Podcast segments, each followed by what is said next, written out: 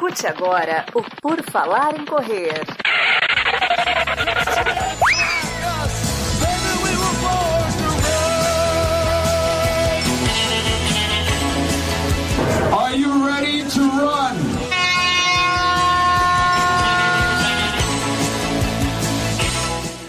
Começa mais um Redação PFC espetacular para você, querido ouvinte. Aqui estamos para te informar, trazer mais notícias, mais informação prévias de maratonas que vem por aí. E né, no decorrer das semanas a gente vai atualizar muita, muita coisa. Este é o episódio número 24, que está indo no ar neste dia maravilhoso, dia 25 de setembro. Esse dia tão especial que antecede a Maratona de Berlim que volta a ser realizada. E nós vamos falar muito dela aqui nesse dia 25 de setembro na história para você se informar das coisas muito importantes que aconteceram. Saiba que é o Dia Nacional do Trabalhador da Saúde em Angola. É um Dia Internacional do Farmacêutico também. Ó, tem uns atletas de elite aí que às vezes podem recorrer aos farmacêuticos. Eu, Enio Augusto, vou trazer todas as informações que você precisa com Marcos Boazzi. Tudo bom, Marcos? E aí, pessoal, tudo bem? Bom dia, boa tarde, boa noite. Vamos correr atrás das notícias. Melhor, vamos deixar a notícia correr atrás da gente e ficar bem informado aí na, no retorno das majors abertas ao grande público. Exatamente, vamos começar então agora. It's time for the news.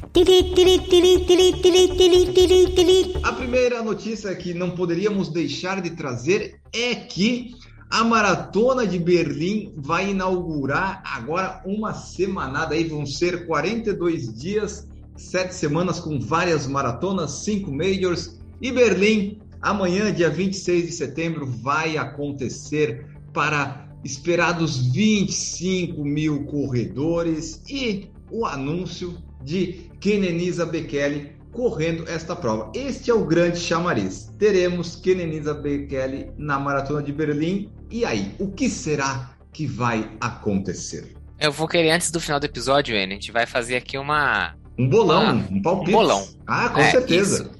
Ver se acha que vai ganhar, não vai ganhar, vai bater recorde, não vai bater recorde que, que acha? Porque, assim, sinceramente, além do Kenenisa Bekele, não vejo muitos outros competidores fortes ali, né? A gente tem uns, alguns outros nomes ali, mas nada, nenhum nome de peso no masculino. É, então a gente tem ali Eliud Kiptanui do Quênia, que tem 2,0521.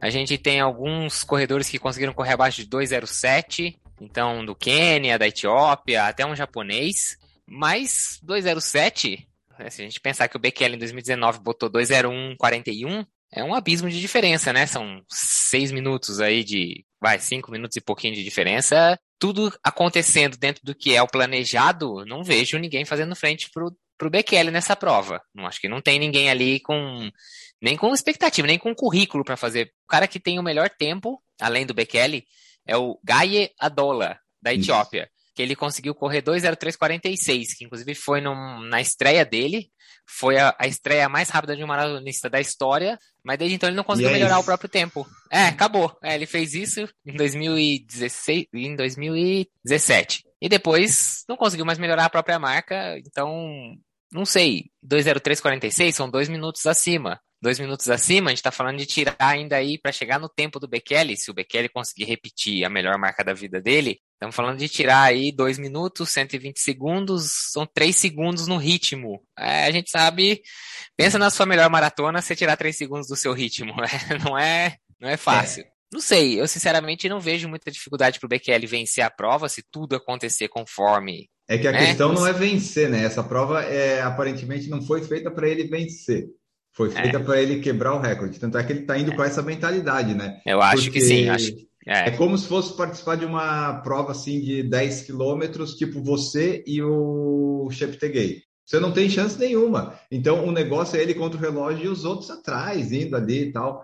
Até a gente falou com o Ruivo, corra com o Ruivo na nossa live que a gente fez na terça, que o episódio ainda vai para o ar, mas a gente falou um pouco disso, que ele falou que o que ele acha que assim, ou o Bekele vai para bater o recorde, ou ele abandona a prova, sabe? Porque ganhar, apenas ganhar, não vai mudar nada na vida dele. Porque no, nas últimas cinco edições, o que, que a gente teve? Kipchoge 15, Bekele 16, Kipchoge 17, 18 e Bekele 19. Então, basicamente, os dois dominam aí e o Bekele vem com um histórico de que quando o recorde era do Kimeto de 2,257, ele fez 2,303 em 2016. Ele ficou por 6 segundos. Daí assim, pá, nunca mais vai acontecer comigo isso de novo. Aí o Kipchoge foi lá, fez 2,139 e no ano seguinte, em 19, o Bekele fez 2,141. Aí ficou por 2 segundos. Agora é tipo The Last Chance, The Last Chance e The Last Dance, porque com 39 anos, ele já está quase dois anos sem competir, né? Está aí com as energias, está com bastante energia de competição. É a grande chance que a prova foi feita para ele em Berlim, período perfeito. Todo mundo só está querendo saber se vai sair esse recorde do Bekele. E aí a gente não sabe né, se vai sair, mas está montado o, o evento é para ele. Bekele World Record. That's what we want, my friend.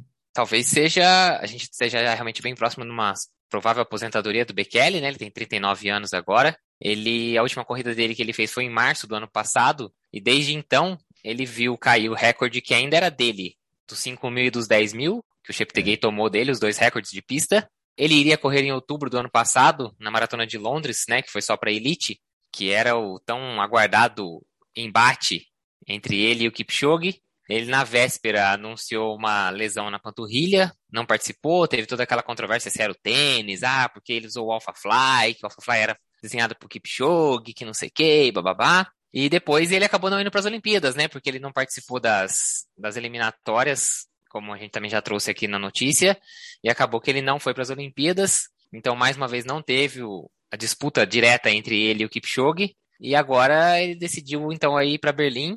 Só para a gente lembrar que ele também está inscrito, né, confirmado para Nova York, que seria a última das majors dessa, dessa sequência de 42 dias.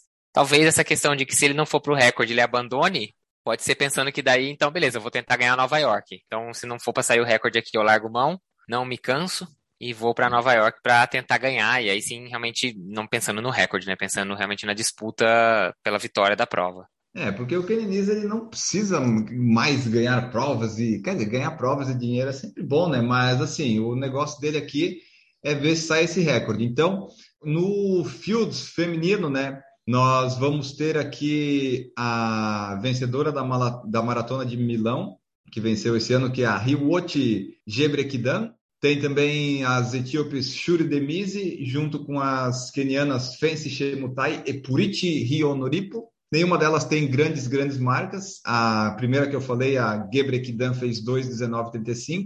Então, recorde para chegar no 2,15 da Kosgei é muito difícil. Pode ser uma prova boa e rápida e interessante a disputa, mas assim, o foco de Berlim está no Bekele. E aqui, ó, Berlim vai acontecer, né, para 25 mil pessoas, aparentemente. Eles esperam que mais de 90% dos participantes já estejam ou completamente vacinados ou recuperados do coronavírus. Então, é basicamente é para ser um evento já sem pessoas contaminadas. Todos os outros participantes que não se enquadrarem nisso vão ter que fazer o teste de PCR 48 horas antes, então já estão fazendo, já estão com ele feito. Vai ter que usar máscara na chegada e na largada nas áreas, né? Mas fora isso, para correr é tá liberado e vai assim sem grandes problemas. O para quem está interessado e quiser ver, né, se estiver ouvindo ainda a tempo, o Sport TV 3 começa a transmissão às 4h15. E o Marcos disse que vai fazer uma live no PFC, né, Marcos? Oh! Não, é, é, Só se for para a gente conversar na live. O que, que você acha? Isso, isso a gente vai, vamos, vamos negociar ainda. Já, se a gente tiver vontade de acordar cedo. Porque é muito cedo, né? Mas é muito cedo, pode... mas eu, eu, vou falar para você que a, a, minha primeira ideia é acordar. Ainda que não seja às 4h15 da manhã, mas acordar ali umas 5 e pouco, que daí você pega a parte boa da prova. Você acorda, sem se levantar da cama, você pega o aplicativo no celular e vê se o Bekele tá na, na imagem. Se o Bekele não estiver na imagem, do jeito que você pegou, você desliga e volta a dormir. Porque você fala, já abandonou, já não deu certo. Se ele tiver, você levanta e vai pra sala, e aí você assiste, aí termina de assistir com vontade. O problema dessas ideias malucas é quando você acha uma outra pessoa que, que concorda com elas. Tipo, se tu falasse, não, não tô afim, eu sei, ah, beleza, tô liberado. Agora vamos, vamos pensar nisso, vamos falar no WhatsApp ali, depois da gravação, ver o que, que a gente faz. Porque o Corrida no Ar, por exemplo, não vai fazer. Então, opa, o público do Corrida no Ar já pode vir nos ver o Corra com o Ruivo vai fazer. São comentários mais técnicos e tal. O nosso é um comentário mais toco e me voe, Pode ser interessante. Vamos pensar nisso, Marcos. De repente a gente começa uma live das 4h15 às 6h15. Conversaremos. Você que está escutando aí antes da maratona, né? Ainda no, ainda no sábado, corre lá nas redes sociais do Por Falar em Correr, vê se tem alguma confirmação dessa tal live. E a gente vai ter discutido e decidido se vamos fazer ou não a live do PFC para a Maratona de Berlim pode não ter confirmação nenhuma, só um evento programado no YouTube. Então é meio que um mistério. Mas ah, agora a gente vai pensar nisso, porque a grande questão é: será que vai acontecer um recorde ou não? E é isso que faz a gente pensar: porra, vamos estar acordado para ver esse momento histórico? Ou podemos estar acordado para ter perdido tempo à toa, né? Mas é, é interessante aquela coisa de ver o fato acontecendo, né? De estar lá quando o muro de Berlim cair ou algo do tipo. A gente não sabe ainda, talvez a gente faça alguma coisa, né? Que a gente não vai transmitir, a gente vai ficar vendo e comentando e jogando conversa fora com as pessoas que estiverem de manhã, talvez. Bom, maratona de Berlim era isso. Não, não. Não? Faltou o palpite. Vai quebrar o recorde ou não vai quebrar o recorde? O que, que eu acho que vai acontecer? Eu acho que ele vai vencer e não vai quebrar o recorde. Eu acho que ele não vai abandonar, mas também não vai conseguir, embora ele, ele tenha dito que está focado dessa vez no recorde mundial, que está super bem preparado, o treinador também, mas eu acho que não, não vai sair. Mas se sair é legal, porque daí o Kipchoge tem uma motivação a mais para voltar a correr forte, né? não ficar só ganhando as provas. Mas eu acho que o Bekele ganha, mas não vai fazer recorde, não. É, meu palpite é esse, e daí a gente vê depois o que, que vai acontecer. O que, que você acha? Eu vou ter que votar com o relator. Eu também acho que ele ganha, e mas sem recorde. Não acho que ele abandone, porque eu acho que ele abandonaria se ele percebesse que não teria o recorde, se tiver a prova muito apertada, assim, tipo, ele chegar ali no, sei lá, talvez no 20 e pouco, quase 30, percebe que não dá mais para buscar o recorde, e ele ainda tiver num pelotão com cinco ou seis atletas, sei lá, seja três ou quatro atletas, aí pode até ser que ele abandone, aí seria meu palpite um abandono. Se ele chegar nessa distância, não dá para bater o recorde, mas ele já estiver sozinho, aí eu acho que ele vai até o final, dá uma aliviada no ritmo e só chegando, só termina a prova, ganha, faz ali só o feijão com arroz só para ganhar. Seria, esse é meu palpite também. Então aí, você que está ouvindo, deixe seu palpite ou escreva para nós dizendo: ah, vocês erraram, vocês acertaram. Que vamos ver o que, que vai acontecer, o que, que o Bekele nos aguarda em Berlim. E agora vamos continuar aqui falando das maratonas, porque a Shalane Flanagan ela vai correr seis maratonas em 42 dias, começando por Berlim. E assim, são muitos, muitos eventos de maratona que vai ter.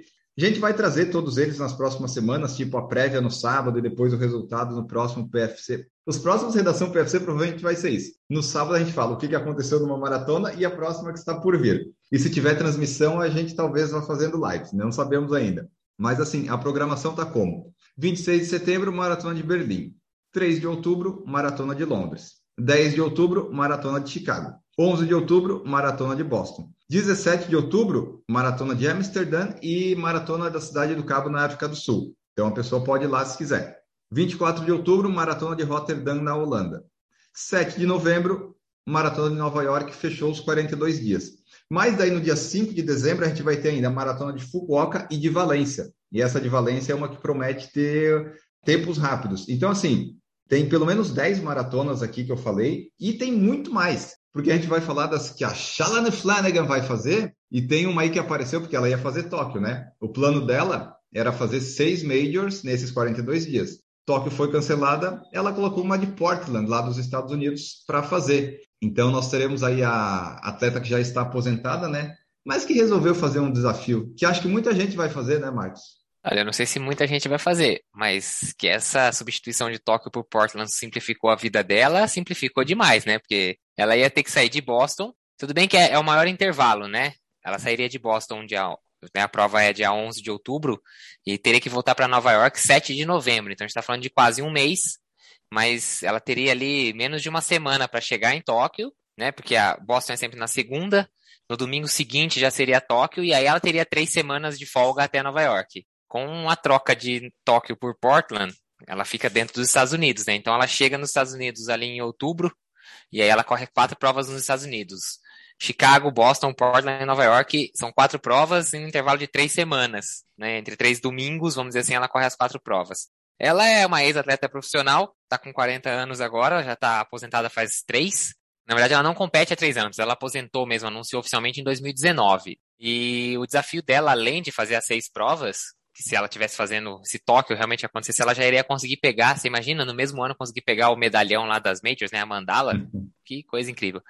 Mas o desafio dela, além de fazer isso, ela quer fazer as seis provas abaixo de três horas, todas elas. Ela quer botar um sub três. Ela correu 2,21 na vida dela. Então, assim, é, é a mesma coisa a pessoa que corre 10 km para 40 falar que vai fazer, sei lá, 10 provas e quer colocar todas abaixo de 55 minutos. Pô, é claro que você vai fazer, né? Não é um, não é tanta coisa assim. Então, mas ainda assim, é claro que o sub 3 é, né, o sonho de muita gente, incluso esse que vos fala, mas a, ela tinha 2 horas e 21 na carreira dela, né? Então, ela já foi medalha de prata em Jogos Olímpicos de Pequim 2008 nos 10 mil e ela já ganhou a maratona de Nova York em 2017. Então, tem um currículo pesado aí, né? É uma americana que. Aliás, acho que foi a última americana a ganhar a maratona de Nova York, né? Também depois fazia acho que quase 40 anos que não tinha uma, uma americana que ganhava. Talvez tenha sido a última. Depois dela, só as africanas voltaram a dominar. É um desafio interessante, legal. Não sei se muita gente vai fazer, mas a saída de Tóquio tornou mais fácil essa brincadeira de tentar fazer as seis majors, né? As seis não, né? No caso agora as cinco e colocar uma sexta aleatória. É, eu acho que pelo menos os Estados Unidos, que os americanos que tiverem condições, acho que três, pelo menos a maioria vão, vão colocar. Tem um pessoal que provavelmente vai conseguir fazer essas cinco, porque pega Berlim, Londres, depois é só Estados Unidos. Para ela, tipo, 42 quilômetros, um treino para ela de 42 quilômetros, deve ser uma coisa simples de fazer, né? Ah, vai ter uma semana de descanso. Ah, mas quando ela é profissional, treinava 200 quilômetros na semana. Eu acho que o maior desafio é só, né, aquela vontade de ir lá fazer os 42 e tal, mas vai ter público, enfim. É um desafio legal porque são seis maratonas em 42 dias. E esse negócio do tempo também, né? Mas eu acho que para o ritmo dela, não sei o que, ela vai pretender aí, né? A gente vai trazendo aqui os resultados, se a gente for conseguindo, quando ela vai completar, para ver os tempos. Mas eu acho que esses sub-3 todos aí, ela consegue com o pé nas costas. Só vamos ver se ela vai fazer umas maratonas progressivas ou o que, que ela vai aprontar, né? Mas tá aí, ela tá lá treinando e vai fazer esse desafio. Aliás, se alguém tiver aí quiser bancar. Não dá mais para fazer às seis agora, porque Berlim já vai ser amanhã, né? Eu tô aqui ainda no Brasil. Mas se alguém quiser bancar aí pra gente fazer as outras cinco, tamo aí, entendeu? Se quiser só as quatro dos Estados Unidos também, tô aceitando. Preciso de inscrição, passagem, estadia e alimentação. Pagando isso, tô disponível. Ah, não, eu, né? Então, ah, e quem fizer isso pode exigir pelo menos o tempo em troca, né, Marcos? É assim, não adianta você exigir uma coisa que eu, que eu, sei que eu não vou conseguir fazer, mas a gente pode tentar combinar um, um tempo máximo aí para as provas. Quatro maratonas sub quatro horas pagando tudo isso daí, eu, eu tento. eu tento, né? Isso, boa.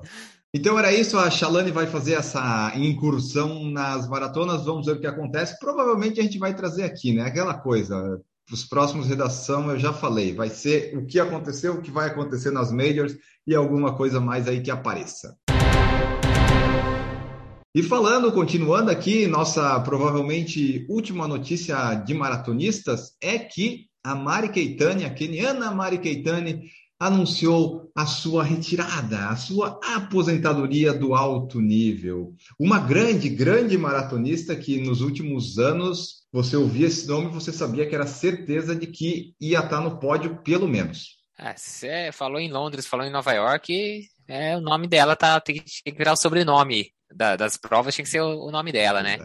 Ela tem 39 anos, agora está anunciando aposentadoria, né? Ela tem um problema nas costas, ela reclama de uma lesão nas costas desde 2019 que ela vem tentando lidar com essa lesão, mas que infelizmente ela acha que não tem mais como competir em alto nível, como uma corredora de elite realmente com esse problema que ela tem, e que então ela decidiu anunciar essa aposentadoria. Na carreira dela, ela tem quatro vitórias na maratona de Nova York e três vitórias na maratona de Londres. Além disso, ela tem dois vices em Nova York, um vice em Londres e mais dois terceiros lugares em Nova York. Desde 2010, essa mulher teve no pódio de pelo menos uma dessas duas provas. O currículo dela não tem nem o que, que falar, né?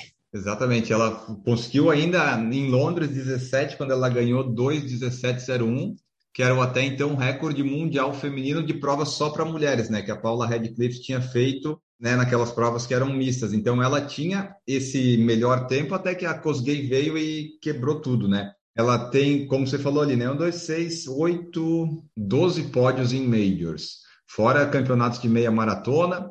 É uma, foi uma carreira longeva com grandes resultados. Eu estava olhando a informação dela, ela tem 1,58, competia com 42 quilos. Vê só, cara, uma pessoa com 42 quilos correndo tudo isso. Tem que estar tá levinho, mas então é isso, né? A Keitane se aposentou, não teremos mais ela profissionalmente, mas é, ela teve uma carreira muito brilhante aí nos últimos anos. E daí vamos ver aí, é, quenianas e etíopes e africanas aparecendo não faltam, né? Mas conseguir essa consistência que a Mari Keitane conseguiu é difícil. Vamos ver aí, né? quem que vem mais para frente aí para ver se consegue se estabelecer, porque ela foi bem constante, foi uma atleta com grandes resultados aí de 2011 a 2018, 19, sempre tinha ela em alguma major no lugar mais alto do pódio.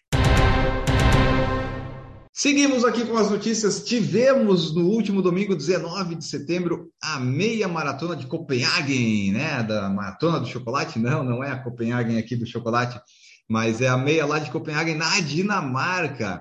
E é, é uma da, daquelas meias maratonas do Super Health, né? Das meias maratonas rápidas para fazer tempo e tal. Talvez a gente não fosse trazer essa notícia aqui, porque não teve nenhuma quebra de recorde assim, né? Tudo bem que o Underwork Valalen da Etiópia ganhou com 59,10 e nós tivemos a etíope Tsehai Gemesho ganhando com 5,08. Mas, assim, não era uma coisa que a gente talvez fosse destacar muito, muito assim. Só que o nosso ouvinte, nosso ouvinte lá de Portugal, então a gente sabe que um que ouve de Portugal, com certeza ele é o Jaime Rezende. Ele enviou um áudio que a gente pede para os ouvintes, né? Ah, enviem seus áudios aí, ou sugestão de notícia. E ele perguntou se poderia, então eu falei, manda um áudiozinho de três minutos e pouco, contando como é que foi a prova, a participação. E ele fez isso, mandou. Então, a partir de agora, daqui a pouquinho, quando eu acabar de falar, vai tocar o áudio dele comentando aí como é que foi a prova. Então, fiquem aí com o relato do Jaime Rezende do canal Pronto para Correr. Inclusive, ele fez vídeo, tem lá no canal dele, então vocês acompanhem lá também. Olá, Enio. Olá, Marcos. É isso aí. No último domingo eu corri a meia maratona de Copenhague e pude estar lá para fazer parte da primeira grande corrida dessas de nível mundial sem nenhuma restrição em relação à Covid-19. É isso mesmo, sem máscara, sem distanciamento e sem protocolo. A corrida teve mais de 15 mil concluintes. A Dinamarca é o primeiro país da União Europeia sem nenhum tipo de restrição. Eles tiveram um processo gradual no levantamento de restrições, que agora em setembro foi concluído. Dentro do país, a vida é como se fosse pré-pandemia. Não vemos pessoas de máscaras nas ruas, nem em shoppings, restaurantes, supermercados, e também não exigem mais que você apresente dentro do país testes negativos nem certificado de vacinação. Mas é importante eu frisar essa parte que eu acabei de dizer, dentro do país. Isso porque, para os estrangeiros entrarem lá, ainda existem algumas regras. No meu caso, eu moro em Portugal e já estou com a vacinação completa. Então eu só precisei apresentar o certificado digital de vacinação, que é um documento que foi criado pela União Europeia, e entrei no país sem problema nenhum, sem teste, sem isolamento e depois de entrar já não existe mais nenhuma restrição. Mas para as pessoas que vivem em países que não fazem parte da União Europeia e também não são membros da OCDE, como é o caso do Brasil, só consegue entrar na Dinamarca se for para viagens listadas como essenciais. Dessa forma, não seria possível para os brasileiros que vivem no Brasil irem nesse momento para a Dinamarca. Mas se o ouvinte do Por Falar em Correr quiser saber como foi a meia maratona, a feira ver como está a vida lá e também quiser conhecer os pontos turísticos da cidade, podem ir lá no meu canal do YouTube, que é o Pronto para Correr. Essa foi a minha primeira meia maratona e esperei até esse momento para poder escolher um lugar para estrear e ter a experiência completa, como se fossem as corridas antes de março de 2020. Ah, e como estamos no Redação PFC, onde a notícia corre até você, é importante também eu falar que a meia maratona de Copenhague foi a primeira corrida desde a criação da Super Halves. Ou seja, foi a prova que abriu esse circuito que era para ter começado em 2020, mas a pandemia adiou. Para quem não sabe o que são as Super Halves, é como se fossem as Majors na versão meia maratona. São cinco grandes provas em cinco diferentes países: Copenhague, na Dinamarca, Valência, na Espanha, Lisboa, em Portugal, Cardiff, no país de Gales, e Praga, na República Tcheca. A meia maratona de Copenhague tem selo Elite da World Athletics, que é o antigo selo ouro, que agora mudou de nome. Realmente a organização é impecável. Então, aproveitando, já irei deixar a minha indicação para o momento off. Entrem lá no canal Pronto para Correr no YouTube e vejam como foi realmente a volta da corrida em 100% lá em Copenhague. E se inscrevam no canal, que em outubro eu irei correr e mostrar a meia maratona de Valência e em novembro a meia maratona de Lisboa. Já as provas em Cardiff e Praga só irão acontecer no próximo ano. Mas além da cobertura de provas aqui na Europa, tem muito conteúdo lá no canal sobre corrida, da teoria à prática direta ao ponto. Valeu, PFC!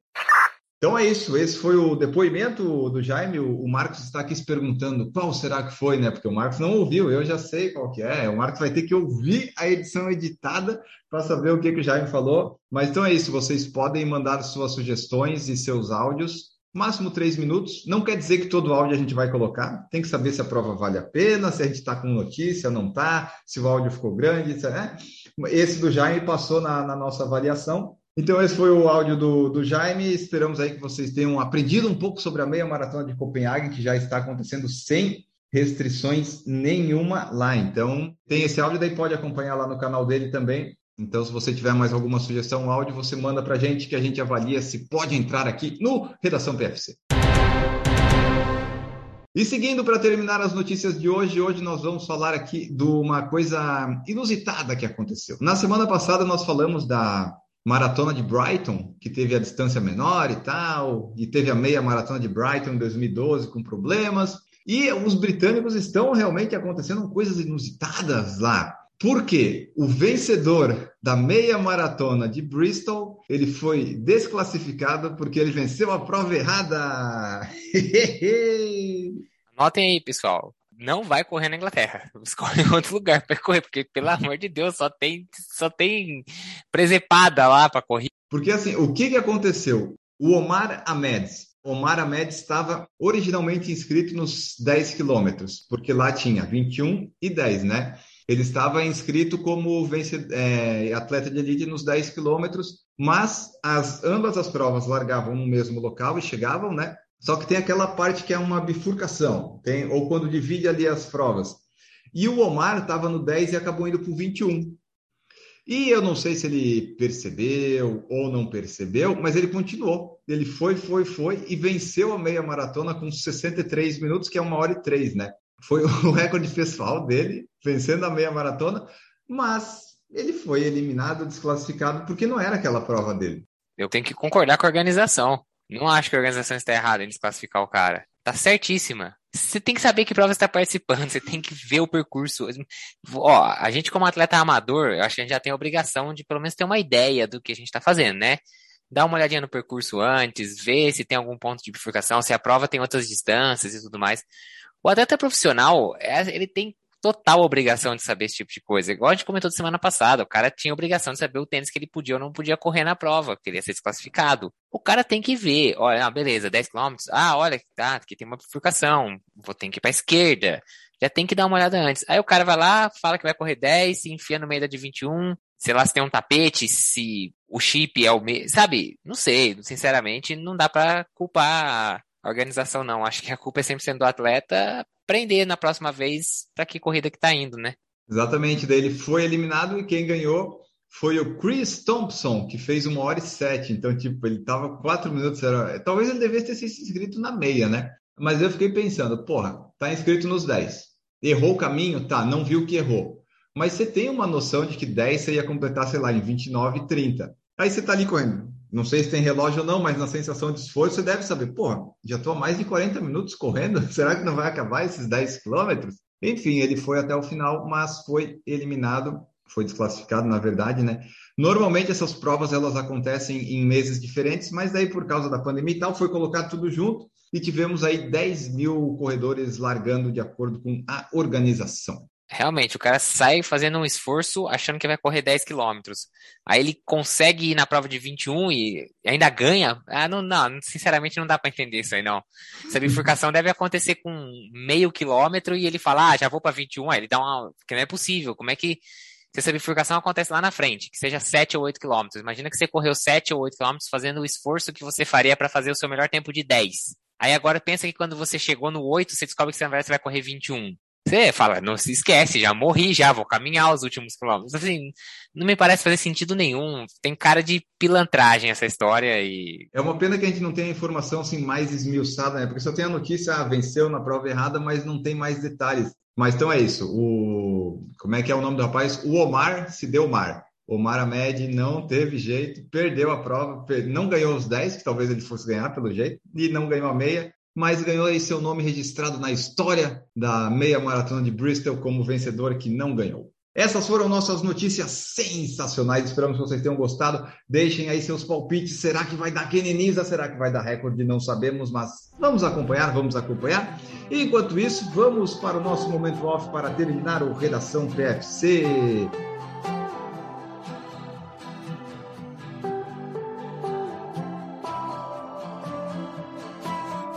Marcos Boazzi, qual que é o seu momento off de hoje?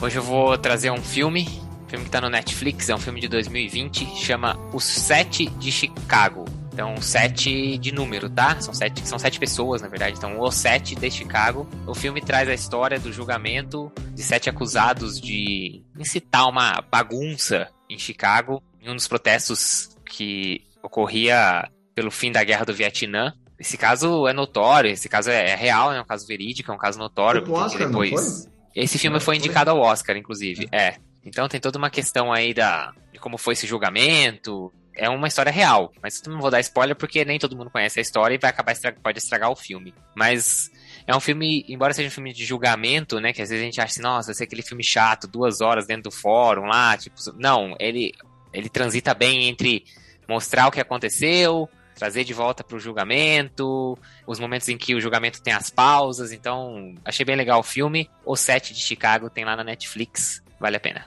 Maravilha, confira lá. E seguindo na Netflix, vou falar do que a gente fez na nossa live de filmes de corrida. E daí eu lembrei disso, né? Já que essa semana não, não tive vendo muita coisa nova. Uma que eu vi ano passado na esteira enquanto corria, que é a série Inacreditável Esporte Clube da Netflix. São seis episódios com é, competições assim estranhas, peculiares. Os episódios são ali de uns 30 minutinhos. Você vai ter a roda de queijo, que é a mais legal para nós corredores, que o pessoal corre embaixo, ladeira abaixo, atrás de um, de um queijo. Tem a sobre a pimenta, competição de quem come a pimenta mais ardida do mundo. O pessoal começa a chorar, sair os ranhos assim do nariz, é uma coisa espetacular. Tem um, um do, dos melhores penteados, que é ali, mas esse é bem sem gracinha, não gostei. Talvez se você é uma pessoa mais da moda, de coisa assim, talvez se interesse. Esse eu não achei tão bom. Tem o de ioiô, que mostra lá o campeonato mundial do ioiô e os recordistas, os mestres do ioiô. Tem a dança canina, que é interessante, porque é uma competição onde um humano e um cachorro dançam, então eles têm que fazer coreografia. E tem o salto de rã. Você tem uma rã, você treina uma rã e quem saltar mais longe ganha. Então são esportes peculiares na série Inacreditável Esporte Clube, então confiram lá. Agora vamos embora porque já deu, já falamos de mais, mais do que deveria. Eram poucos assuntos e a gente se estendeu, então a gente tem que ter mais notícia para falar menos, eu estou percebendo isso.